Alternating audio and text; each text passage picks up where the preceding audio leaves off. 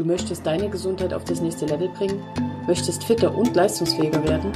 Als ganzheitlicher Gesundheitscoach begleite ich Menschen wie dich auf ihrem Weg und helfe dir, deine Ziele zu erreichen. Mit viel Leichtigkeit und Humor erwarten dich Themen zu den drei Säulen der Gesundheit. Ernährung, Sport und mentale Fitness. Willkommen im Entscheidung Gesundheit Podcast. Mein Name ist Heike Höll und nun lass uns loslegen.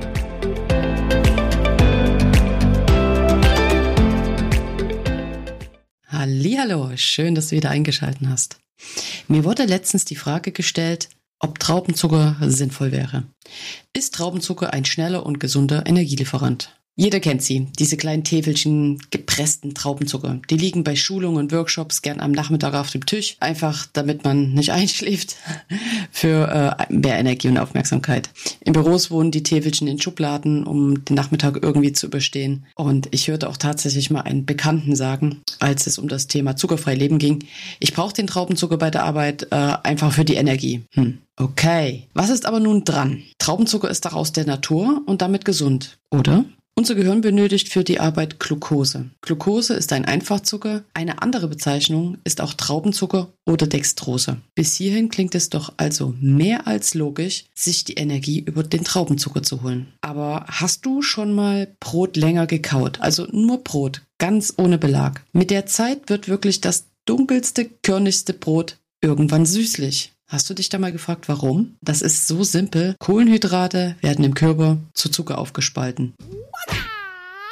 Du brauchst also für eine angemessene Versorgung mit Glucose keinen reinen Zucker oder Traubenzucker. Die Natur war da wie immer ein Fuchs. Obst, Gemüse, Vollkorngetreide. Die natürliche Glucose zeigt sich in wirklich bunter Vielfalt. Nimmst du nun den Traubenzucker in seiner reinen Form zu dir, so wie es in diesen Täfelchen der Fall ist, dann geht er dir direkt ins Blut. Der Blutzuckerspiegel schießt nach oben, die Energie ist natürlich kurz da und ähm, wie das oft so ist, nach einem Aufstieg kommt der Fall und genauso ist es dann auch wieder.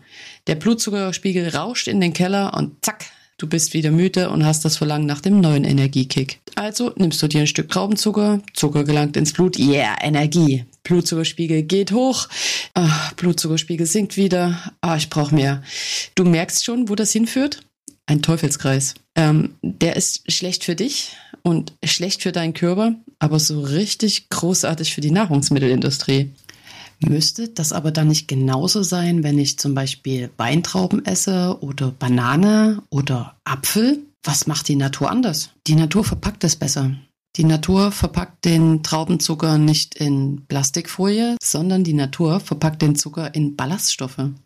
Wir bleiben jetzt einfach mal beim Apfel, einfach weil das so ein klassisches äh, Zwischensnack-Ding ist, was man meist mit sich rumschleppt, auf Arbeit hat oder wo auch immer. Wenn du den Apfel isst, dann landen neben dem Fruchtzucker in dem Fall noch Ballaststoffe in deinem Magen und genau diese Ballaststoffe verhindern, dass dein Blutzuckerspiegel ruckartig in die Höhe schießt. Der Zucker wird nach und nach abgegeben und dein Körper kann sich ganz langsam dran gewöhnen. Dein Blutzuckerspiegel äh, steigt, aber er steigt gemütlich sozusagen. Das Insulin wird nicht im großen Peak ausgeschüttet, sondern nach und nach. Deine Zellen haben jede Menge Zeit, das alles einzulagern. Du bekommst Energie, aber es kickt halt nicht so. Und genau das ist auch ganz wunderbar für den Körper, denn er kann es sich etwas einteilen.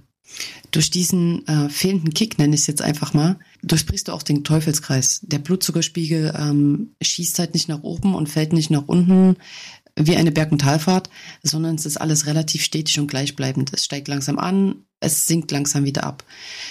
Der Vorteil davon ist ganz klar, a, schonst du deine Bauchspeicheldrüse, die sonst dauernd damit beschäftigt ist, im großen Mengen Insulin auszuschütten. Und b, verhinderst du so ganz einfach Heißhungerattacken. Denn diese entstehen genau durch diesen blöden Teufelskreis. Hast du dich schon mal gefragt, wie Traubenzucker eigentlich hergestellt wird? Diese romantische Vorstellung, dass er aus getrockneten Weintrauben gewonnen wird, muss ich dir jetzt leider direkt versauen. Das mache ich im Übrigen ganz gern. Traubenzucker wird durch enzymatische Aufspaltung industriell gewonnen. Dazu werden Lebensmittel wie Mais, Weizen und Kartoffeln genutzt. Leider ist es auch so, dass Genmais zur Gewinnung von Traubenzucker genutzt werden kann, auch wenn das in der EU wohl noch etwas seltener ist, aber ich persönlich würde mich auf sowas nicht verlassen wollen. Jetzt Hand aufs Herz, so viele Vorteile von den Traubenzucker in purer Form ist jetzt gar nicht mehr zu erkennen, oder? Wo ich einen Einsatz wirklich noch okay finde, ist in der Sportlernahrung auf Wettkämpfen. Gute Sportlernahrung setzt sich allerdings nicht nur aus zum Beispiel Traubenzucker zusammen, sondern setzt auf verschiedene Zuckerarten. Welche, die schneller ins Blut gehen, wie zum Beispiel den Traubenzucker, und welche, die etwas langsamer ins Blut gehen, einfach damit die Energie auch länger zur Verfügung steht. Bringt mir ja nichts, wenn ich bei Kilometer 20 auf einem Marathon einen ganz kurzen Energiekick habe und zwei Kilometer später schon wieder am Bordstein hänge, weil nichts mehr geht. Also da wird wirklich mit verschiedenen Zuckerarten gespielt, um das zu ermöglichen. Sportnahrung ist einfach ein Thema für sich. Im normalen Alltag, muss ich dir also leider sagen, bietet Traubenzucker keinerlei Vorteile. Man baut sich seinen eigenen Teufelskreis vom ständigen Naschen, stresst seine Bauchspeicheldrüse mit großen Forderungen nach Insulin. Die Zellen sind genervt, wenn sie ständig so viel transportieren müssen. Im schlimmsten Fall, wenn man es allgemein übertreibt, werden sie irgendwann resistent und Diabetes ist irgendwann eine Folge. Jetzt nicht von dem einen Täfelchen am Tag, ne? Also da kommen natürlich andere Faktoren dazu. Ich würde dir hier von Herzen empfehlen, setze ganz langweilig auf die Kraft der Natur. Obst und Gemüse sind dir wie immer ein treuer Begleiter.